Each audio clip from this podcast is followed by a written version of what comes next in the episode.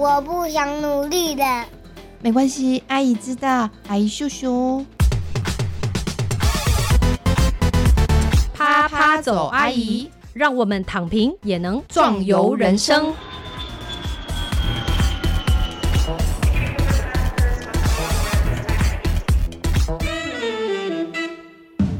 Hello，各位好，欢迎收听啪啪走，阿姨，我是丽兰。今天呢，节目非常特别，是我们啪啪走阿姨的第二集。那第二集呢，首先先邀请到了阿姨的另一半来到节目当中，为什么呢？因为如果没有这一位另一半的话，阿姨就没有办法成为阿姨了。阿姨没有办法斜杠，阿姨没有办法做这么多的事情。他是谁呢？来邀请小史奶爸拍拍手。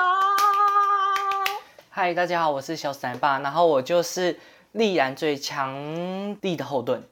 强力的后盾就对了，自己讲也很敢讲嘛，对不对？对，不然你怎么当阿姨？哎，是 没有错。那为什么要邀请小史奶爸来呢？当然就是因为他呢，在我们生完小孩之后呢，就成为了一个全职奶爸。成为全职奶爸这件事情，其实本来是我们自己一个家庭里面的一个协商的结果嘛，对不对？其实那时候是因为我自己是纪录片工作者嘛，所以当时我们要生。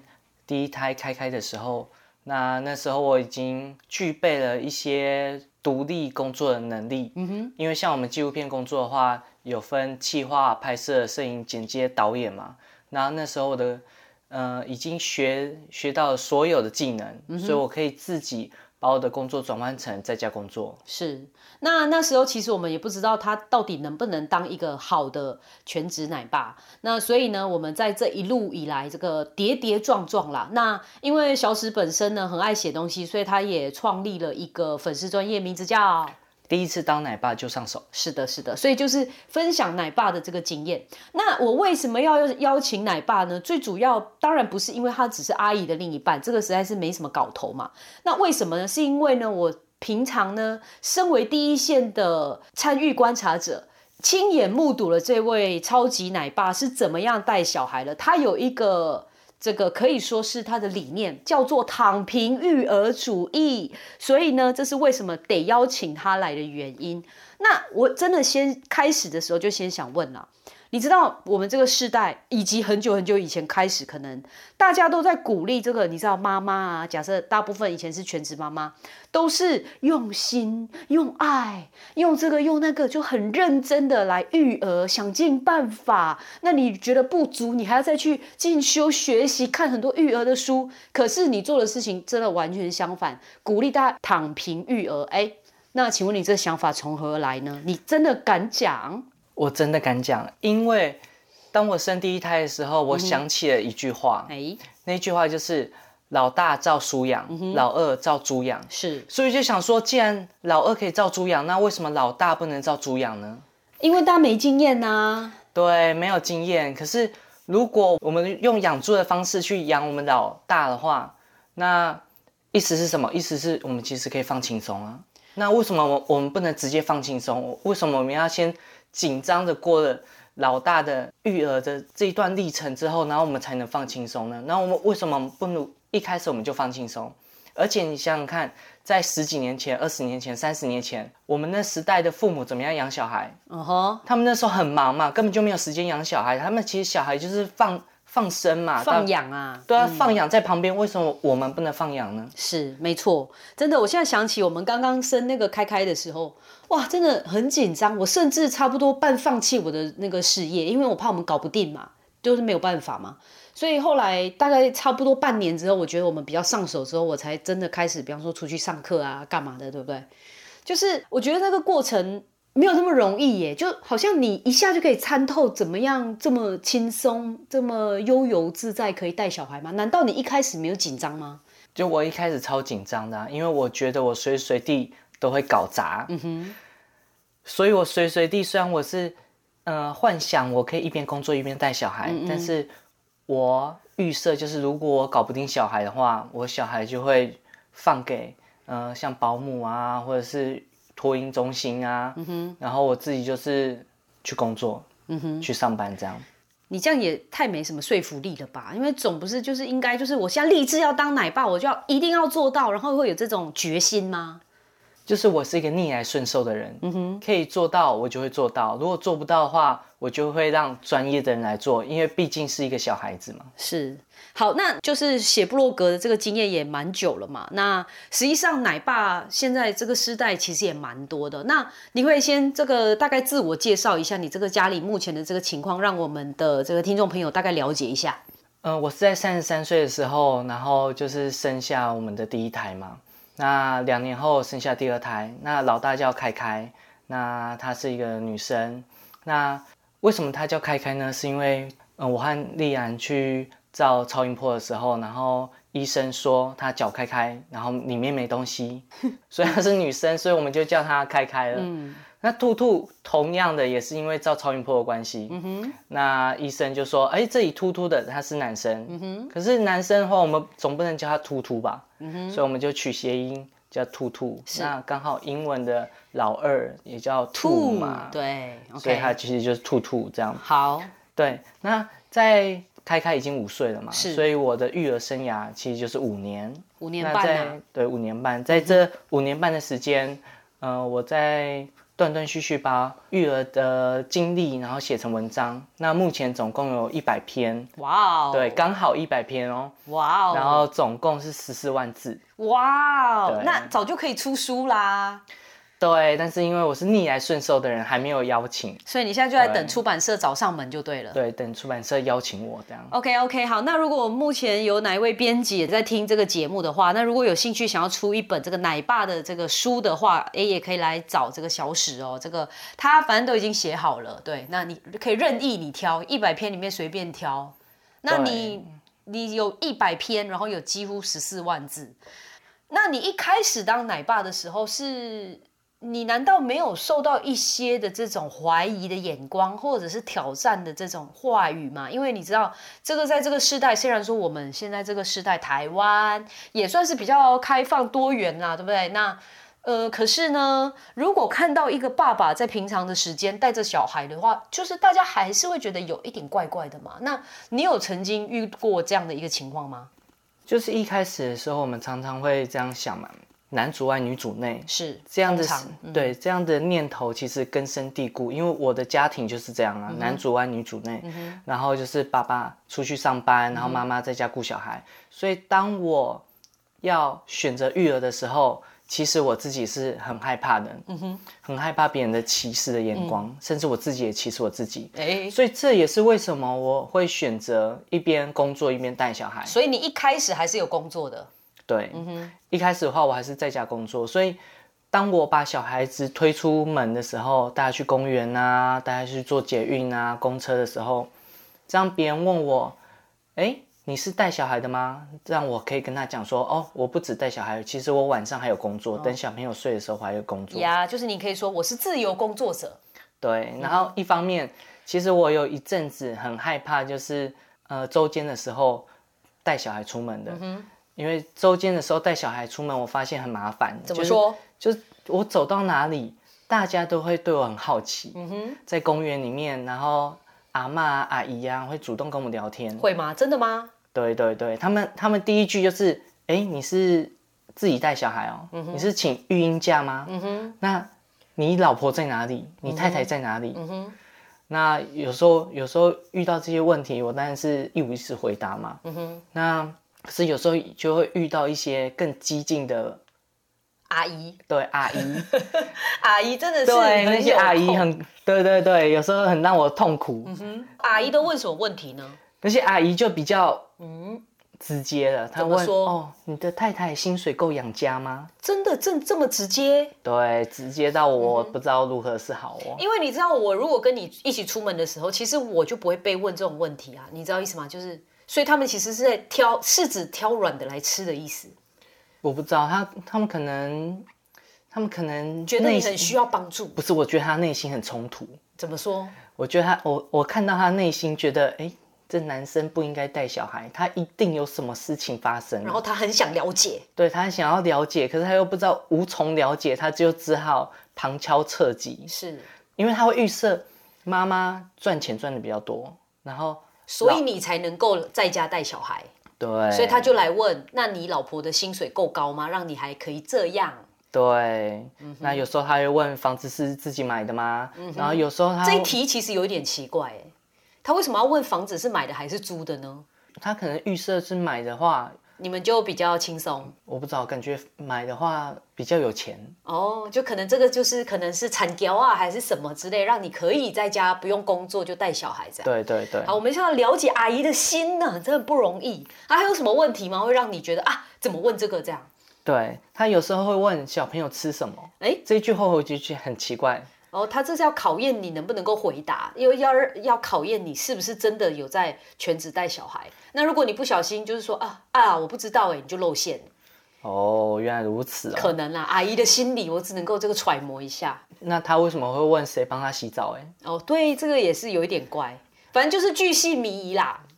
但我觉得有一次我被问到一个最奇怪的问题，嗯哼，那个问题就是他问我我有没有生病，哦，对，那问我为什么没有工作，嗯哼，这时候我就觉得，哎，他是不是预设我因为得了癌症之后没办法工作，然后我就只好来这边带小孩帮？忙带小孩对，那时候我就想说，如果我有得癌症，我带小孩的话，我一定会更惨。是，或者不是癌症啊？你知道，可能有一些嗯、情绪困扰的状况啊，等等等等啦，你知道，就是大家内心戏应该蛮多的。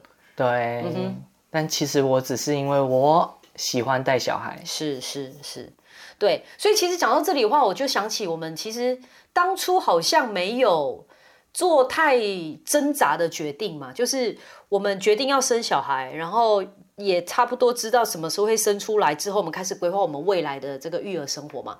那时候我记得就是第一，我们那个时候并不想要把小孩丢到呃托育中心啊，或者是呃就是保姆，因为我们那时候有个理念，就是既然我们想要生小孩，那我们就应该要好好的陪他，带着他一起成长嘛，那个是我们最主要优先考量。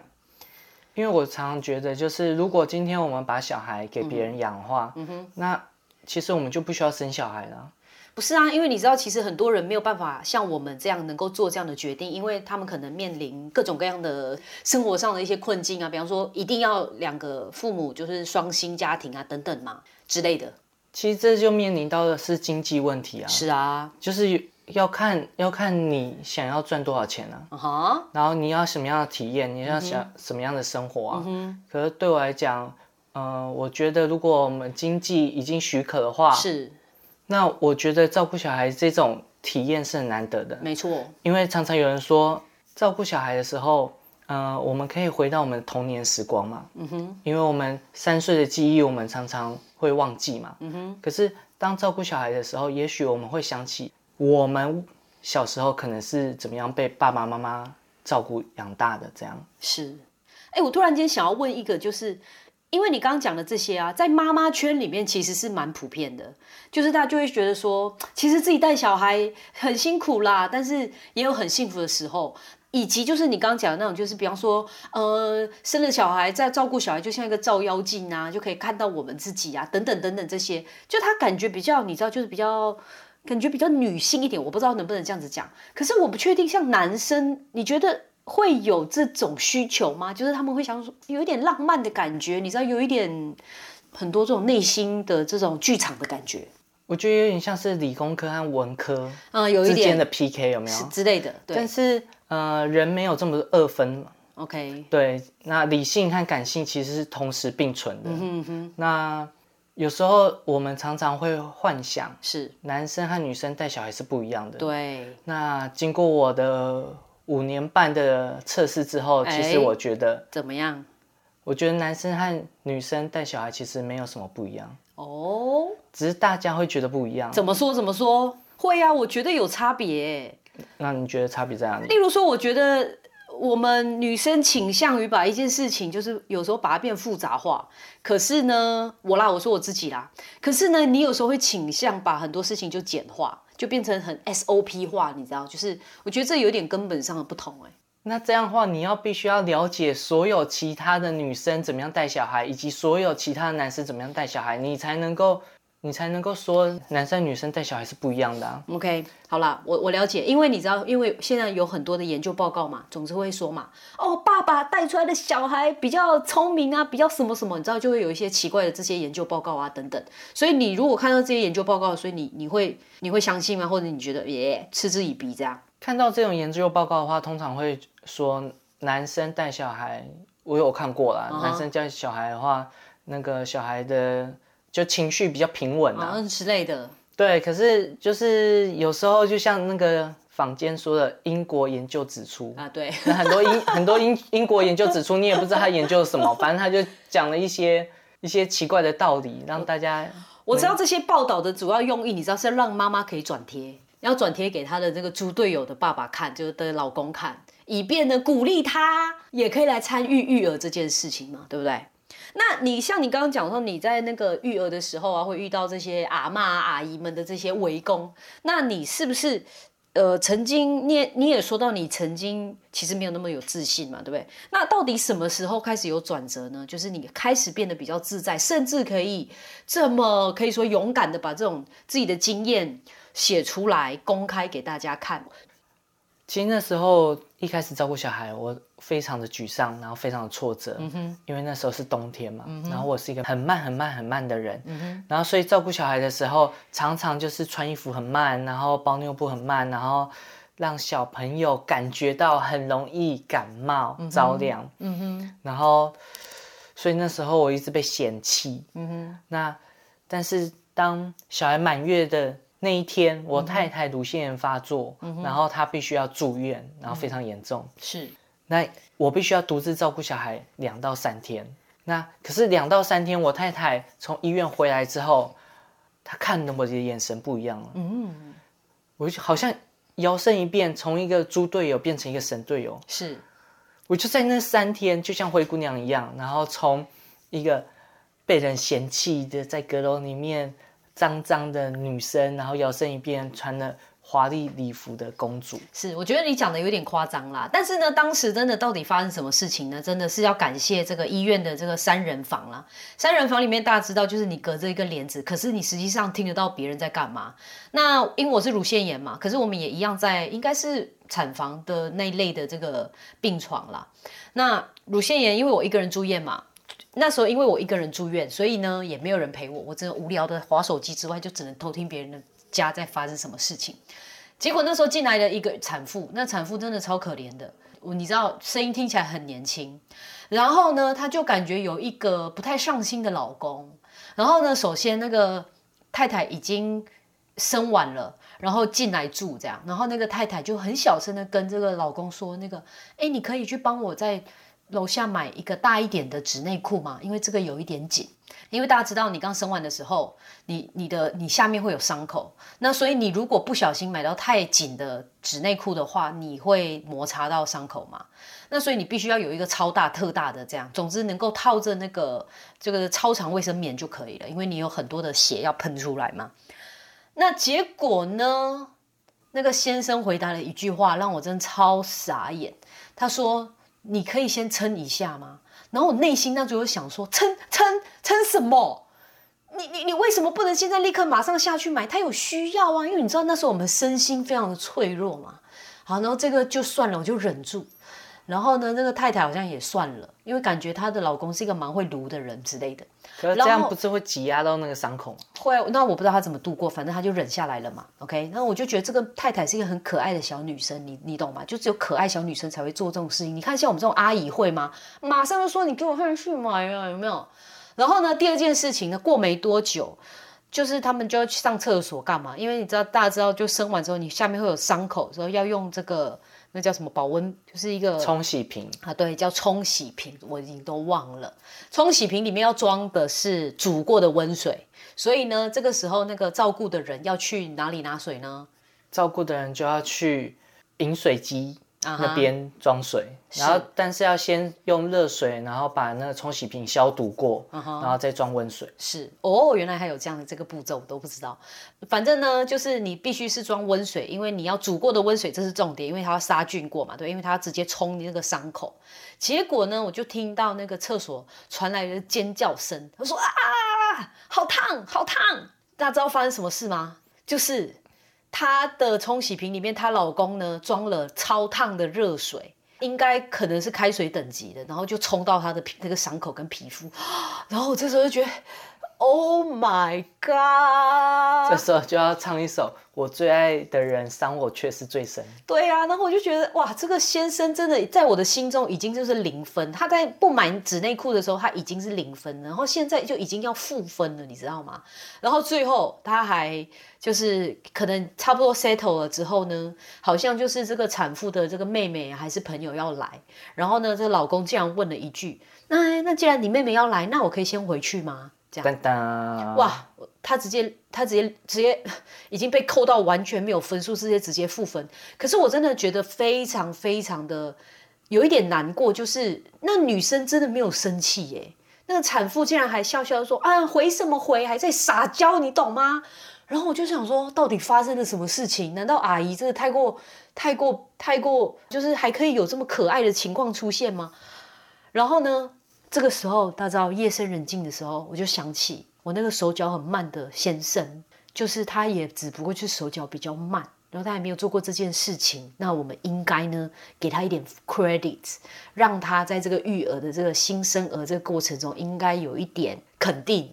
所以，于是就像这个小史奶爸说的，所以我出院回来之后，看他眼神都不一样，所以对，你是真的有差别你。终于知道我的好了，对，然后在在你怀孕生产的过程当中，我做的所有的事情，你现在回想起来都觉得 OK。是没有错，就是他就有一点像是这个，他虽然话不多，也没有像电视剧里面或电影里面演的，就是抓紧你的手啊，说老婆你辛苦了，我好爱你这种屁话都没有讲。但重点是他所有的事情都像在手术室里面，你知道医生跟那个护理师的这个配合的刚刚好。例如说我需要这个他就拿来，我需要那个他就拿来，我需要这个这样，我需要那个他就接的这个天衣无缝，我就觉得 可以啦，这样子。所以呢，这代表什么事情呢？就是所以没有比较就没有伤害啊，，没有错，所以神神队友就是比较而来的。没有错，所以这就是为什么小史奶爸他可以从这个一夜之间从猪队友变成神队友的这个事迹跟这个经验就是这样子。你现在要做什么事情，就去找一个什么比你更猪的猪队友来比较就好了，是不是？我常常会讲说，就是当你老婆跟她的闺蜜聊天来聊什么，嗯哼，就聊谁的老公最猪嘛，对对对，就比大家谁最猪。是。那所以我觉得神队友是就是比较而来的这样。嗯哼，那你要不要分享个几招呢？我们老公怎么样可以变成你的老婆眼中的神队友？你就提升地位嘛。哎，怎么样？对，因为我们知道神队友是比较而来的嘛。是那所以我们只要比其他人，你老婆的闺蜜的老公多做一点事情，你其实地位就会提升了。然后例如照顾小孩有五件事情嘛，就是喂奶，然后擦屁股、包尿布、洗澡、哄睡还有陪玩，然后这五件事情。只要把这五件事情找一件事情专精专攻就好。如果你老婆怕脏的话，你就负责全力去攻包尿布，就洗屁屁。对，洗屁屁。然后就是只要是发生要洗屁屁的时候，然后你就是举手说我要来做，抢着去做先就对了。对，那这样老婆会非常爱你。有一次我去演讲的时候，然后台下有一个妈妈，她就说：“我觉得老公很棒，我老公太棒了，因为他都敢那个洗那个恶心的屁股。大便什么的，对，我就想说，他就只做了这件事啊。对，我就想说他只做了这件事情，可是在他老婆心心目中，他就是地位满分无限提升，这样。对，所以其实我在这里就想要说，就是其实女生的阿姨的心理是很容易被满足的，因为你只要做一两件事情做得很好，或者是真的让我们看到这个有心，其实就够了，你不用。其实你是真的不用事事都做得好。例如说，我们家的小史奶爸，你要说他超级奶爸也真的是，但是他其实也不是事事都做的啊。比方说，我们家的衣服从来他都不会洗的啊，他衣服呢晒了一个两个礼拜也不会收啊，就是类似这种，你知道吗？就是他也是有事情没有做好，但是你真的就不要再挑了，因为已经很好了，对不对？对，而且有时候啊，我太太她会在出门的时候，然后把衣服拿去洗衣机洗，然后抛下一句话，就说等一下记得晒对，等下记得晒，然后她就拍拍屁股出门了啊对所以用这一招，然后也顺利让她老公能够晒衣服。对，就不用吵架，没有错，就是这样。你知道吗？好，这样先拉回去，拉回去。好，刚才我刚才说那五件事情，还其实还有一个秘诀。是我我如果不传授这个秘诀的话，可能这些老公还是虽然有做学不会，虽然有做，但是还是做不好。哎，这个慧根不够啊，那怎么样？来，对，其实是有秘诀的，就是我们帮小孩做的任何事情有一个秘诀，就是要做越久越好。为什么呢？因为如果你太太是主要照顾者的话，嗯当你接手小孩的任何事情，其实他都有时间可以喘息，可以划手机。嗯没错，好，我举个例子，有一次我太太在中午吃饭的时候，然后他吃完饭，然后陪小孩子吃，然后就觉得很烦。小朋友为什么吃饭吃这么慢？他就看不顺，然后有时候就骂他。我在旁边看到他已经快要爆炸了，我就说：“哎、等一下，等一下，等一下，你去房间划手机好吗？你不要在这边，不然你就去客厅划手机，反正你就不要在现场好了。”然后接下来我就来顾，就大家知道发生什么事情吗？就是从此以后，我太太根本就没有管他们吃饭吃多久，嗯哼她从此以后开开心心的在房间划手机，嗯哼对，所以其实照顾小孩就是这么简单，怎样呢？就是你每一件事情你就花很多时间，如果那件事情接手的话，因为你可以让你太太有更多时间可以休息，哦，这对他们来，讲是一个最棒的。我都没有想到你用心良苦哎。对没有错，我平常在煮完饭之后，在等他们吃完呢，大概要一个半小时。那在这个一个半小时间，其实我也不能做别的事情，因为我必须要他们吃完饭之后就切水果，来进行下一个活动。所以在这个一个半小时之间，其实就是我的自由时间。的意思是这样嘛？对不对？我要做什么都可以，对，所以我就搞不懂你为什么会一直在那边，因为其实因为我们负责任啊，你现在不懂吗？阿姨就是负责任啊。你的责任应该是先把你自己照顾好。啊，这句话真的很感人呐、嗯哼，对，所以有时候你你看我，就是有时候我太太会看我是一个躺平育儿，其实不是，是我抓紧时间能够让我自己轻松一点，因为我知道我自己越轻松哼，那等一下照顾小孩子的时候，我就越有心情能够好好的照顾他们。就是你想要把那个品质，就是达到最高品质啊。因因为你你要有高品质的育儿的时间，其实你人本身要够轻松。比方说，像我很容易就是在中午的时候就爆炸，就实际上就是个很不好，因为因为我们太负责任了嘛，对不对？有时候是这样嘛，我们不懂得轻松，是不是这样？就是一直紧绷、紧绷、紧绷，因为育儿它不是一个，呃，它不是一个比赛啊。不是啊，因为我们有时间表啊，你知道吗？就是比方说，我们十一点半的时候要开始煮东西，然后我们十二点要把它煮好，然后十二点半希望他们可以吃好，然后一点半的时候要干嘛干嘛干嘛对，，因为你们幻想都是一个马拉松，没有错。对，但是我不是幻想马拉松，我是幻想是一场又一场的比赛。嗯哼，对，也许吃饭它是一场比赛，就是你切割了啦。对，然后比赛和比赛中间我可以休息。OK OK，但我们会比较把它想象成是一整套的，要做完之后，这个整个旅行团晚上这个放回去旅馆休息，我们才能休息。可是你其实是把这个育儿的工作切割成一小块一小块，完成一件事情就达成任务，然后你在任务跟任务之间，你其实是可以休息啊、放松啊、躺平嘛，这样对不对？这就是你的做法。没错，嗯哼你知道，其实我平常看你的文章的时候，我都会觉得你这也太乐观了吧？因为你知道，其实有很多妈妈就整个已经切心嘛，你知道，就是她就觉得她老公怎么样都教不好，都教不到，或者是她根本不鸟她。那你觉得，就是猪队友真的有可能可以升华吗？因为我常常觉得猪队友是教出来的，谁教出来的？妈妈妈宝？是妈妈自己教出来的。你说我们吗？太太教出来的？对，是太太教出来的 Oh my god！是能力太强的妈妈教出来的的。确是，嗯，大家自己想一想，童话故事，回想那个童话故事，嗯童话故事里是怎样的情节？公主有难嘛，然后王子才会出现。如果公主太强的话，那王子需要出来吗？你就不需要这个出来啦。这个不太符合我们现在讲的性别，你知道，就是那一类的。我们就是很强啊，能怎样呢？我们就是我们就是能力太好啊，所以现在怪我们能力太好喽。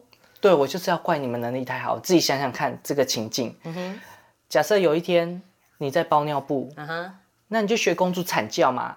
啊，完蛋了！那这时候你老公在客厅划手机，他会跑过来看，他好奇嘛，他会跑过来看嘛。他怎么怎么怎么了？然后这时候如果妈妈她借故说离开，哎，你帮我接手一下，我有我尿布忘记拿，你接手一下。那他接手的话，那这时候妈妈就可以趁机把尿布递给他，说：“哎，我你这样包尿布要怎么样包会比较好？”那这时候你就可以趁机教他怎么样包尿布嘛。等他学会了之后，那你这时候帮他拍照，帮他上传，帮他打卡，然后让他让他有让大成就感家对，让他大家觉得哇，他是一个好爸爸，你看帮他包尿布多棒啊！这时候他骑虎难下。所以你的意思其实是说，我们这个女性要善用呃满足英雄主义就对了。对，你要想象他是一个王子，只是因为你没有机会给他表现，所以他就变成一个一个烂软人这样。OK，呃，其实我这一招呢，确实有在我的家里呢常常用啦。那大家知道，就是阿姨本人呢，就是早呃小时候就是七岁开始就要煮饭给一家子吃，所以煮饭根本对我来说就是轻而易举的事情啊，这个完全没有任何的难度。但是呢，我不就不小心呢，就是嫁给了一个妈宝。这个妈宝多恐怖，大家知道吗？就是我那个时候应该是刚刚结婚的时候，就反正已经入坑了，已经来不及了。就是我去了这个我先生的家里，那我的婆婆呢，就是大家知道，就是台湾婆婆就很喜欢切水果嘛，切切的各种各样，很漂亮，这样摆在那边，然后一定要叫我们吃嘛，对不对？任何时候，而不是只是饭后，我是任何时候都要吃水果。我也不知道为什么台湾有这样子一个习惯。好，没有关系，切就切了，对不对？然后呢，而且吃一定要拿小碗还有小叉子吃嘛，OK？这代表你知道文化不一样。好，没关系，吃完了之后，这个我这个妈宝先生他就坐在客厅看电视，然后他吃完的碗呢就放在手上，因为他还在看电视嘛，对不对？这时候呢，这我婆婆呢来做了一件事情，很可怕，就是她走过来，把她的儿子手上的那个吃完水果的碗收走，拿去洗。这一幕呢，完全把我吓昏了，完完全全吓昏。然后我就看到这一幕之后，我呆掉，然后我就开始在，我开始在想说，难道我未来的十年、二十年，我都要做这件事情吗？这是不绝对不可能的事情。于是从那天开始，我就回家了，开始展开了我的妈宝改造计划。那于是呢，经过长达八年、十年，终于改造成功，妈宝终于可以成为一个全职奶爸。那我做了什么事情呢？各种各样。包含刚刚我们说的这个，我要出门之前，我会把衣服丢到洗衣机，然后就跟他说：“哎、你等一下记得晒哦，我来不及了哦。”这样有没有？这就是一个公主求助的这个小小的事件嘛，对不对？所以听起来我这个神队友哦，到头来也是你教出来的哦。哎，谢谢你这么说啊！还有一件事情我是非常得意的，就是呢，因为呢妈宝嘛，就是他就不会煮嘛，他连鸡蛋都不会煎的那一种程度哦，大家要想象一下，就是那种非常典型的妈宝。那我要怎么样进行我的改造计划呢？在这边也跟大家分享一下，就是呢，我先从煎蛋开始，OK？那因为大家知道我们这个。能干的阿姨呢，当然是一下就准备很多道菜嘛，都一道接一道，就是火都不用关嘛，对？大家就哦炒完这个菜，然后就就是怎么样怎么样。然后呢，开始我展开我的改造计划的时候呢，我就就是啊来不及啦，来一下来帮忙一下，绝对不能从煎鱼开始，煎鱼太可怕，各位阿姨。我们要从哪边开始？我们从煎蛋开始，炒蛋开始，这最简单，因为你只要放一点油，然后葱花瓣啊什么都丢下去，然后煎蛋是最容易，因为你可以看到它熟啊不熟等等。哦，经过好几次呢，这样子不断不间断的这样子练习之后呢，后来煎蛋就变成他的专长，以至于现在他都会号称。这个小史奶爸都会号称自己说：“这个我是煎蛋的达人，没有错，就是这样。”然后煎完之后呢，你还不断的鼓励他，就说：“哇，真的超好吃的，怎么会这么好吃的煎蛋呢？啊，什么什么之类的。”这样子的一个改造计划，各位阿姨，我们要坚持到好几年，短则两年，长则五六年啊，这都是必要的一个改造计划。所以呢，我相信会成功，你觉得会吗？以及那个先生会发现吗？那个先生现在发现，所以你觉得他们真的可能不会发现，是不是？因为我都到处分享我这一招给我的所有的朋友们，然后我有些朋友也的确去实践。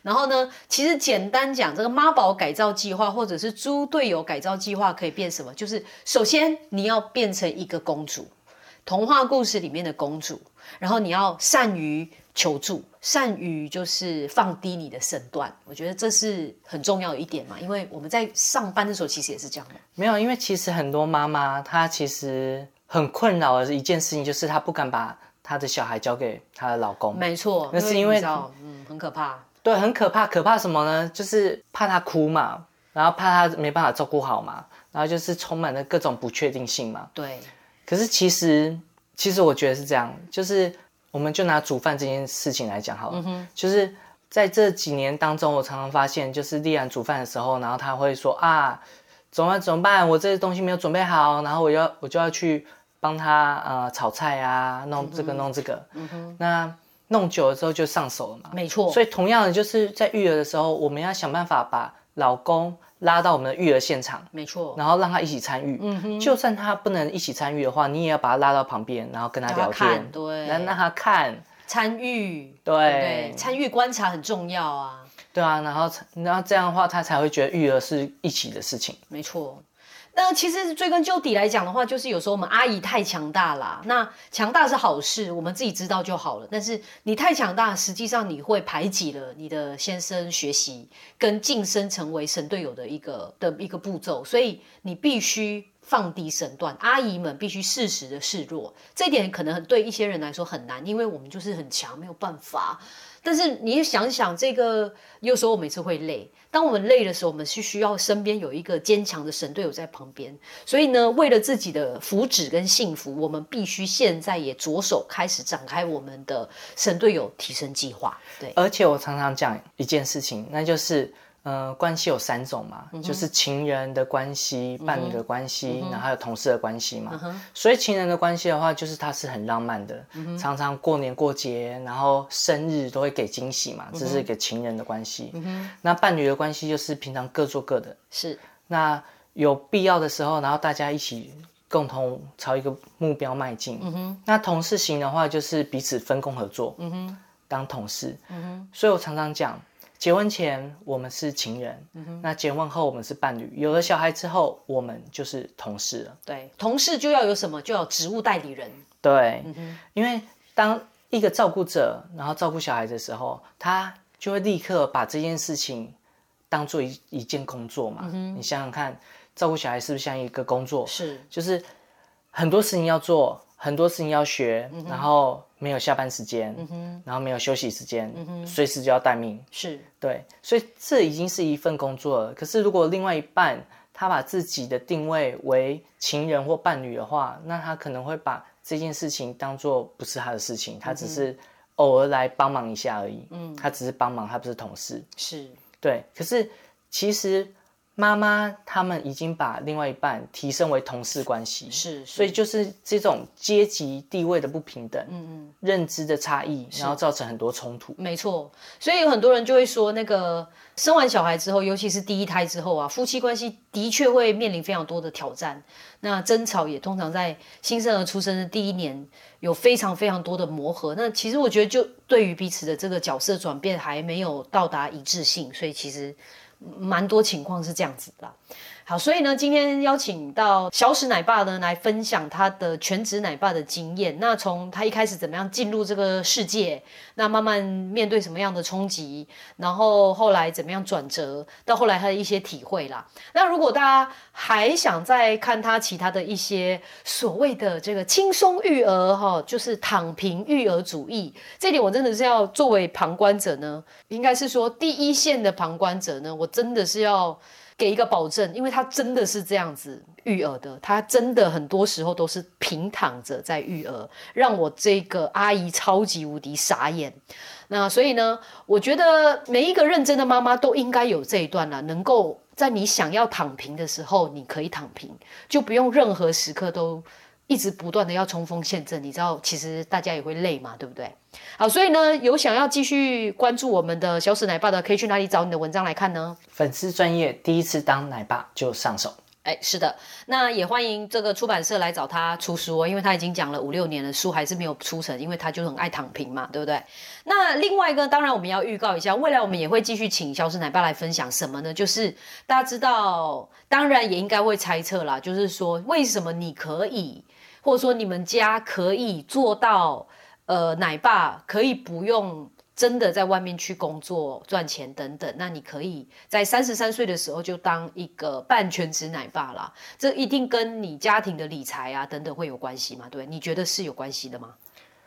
就我说，嗯，就是理财，它是一件很重要的事情。嗯哼，就是如果今天我们在早十年，然后我们就生小孩的话，那时候我工作不稳定，我还没有学会一些在家工作的技能，是以及我们没有什么存款的话，没错。那这样的情况之下，如果有小孩的话，我觉得我我不可能当全职奶爸，我可能还是必须要去工作。对，就是必须双薪嘛。对对对，嗯哼嗯哼。所以我觉得这件事情也是很重要。如果你们没有想清楚投资理财，然后照顾小孩之间怎么样平衡的话，那你可能就会被追杀。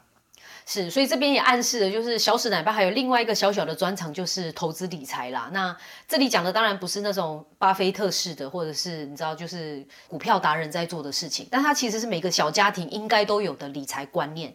你只要观念对了之后，实际上你在未来的生活、家庭生活，甚至你个人的生活，都能够达到一个比较和谐跟平稳的状态。最主要生活品质能够提升，然后就不会忙这个忙那个，然后穷忙。对，穷忙，例如你为了追逐金钱，然后忽略跟小孩的相处互动。嗯哼，那或者是你为了要跟小孩相处互动，所以你牺牲了金钱。嗯哼，所以你就变成了很多东西，然后都是卡卡卡来卡去，然后造成了生活品质非常低落。嗯哼。好的，那所以如果听众朋友有兴趣的话，也可以留言给我们哦。就想要再进一步说明，请小史奶爸想要分享哪方面，也可以告诉我们。那最后呢，请小史奶爸分享一句你的这个至理名言，或者是说你相信的话，或者是说你怎么样形容你目前的这个育儿生活，全职奶爸的育儿生活，你会怎么样形容这样的一个生活呢？还是老话一句，就是老大照书养，老二照猪养。所以，让我们一起从老大就开始照猪养吧。OK，今天非常谢谢小史奶爸来上我们节目，大家请继续锁定我们啪啪走阿姨喽，拜拜拜。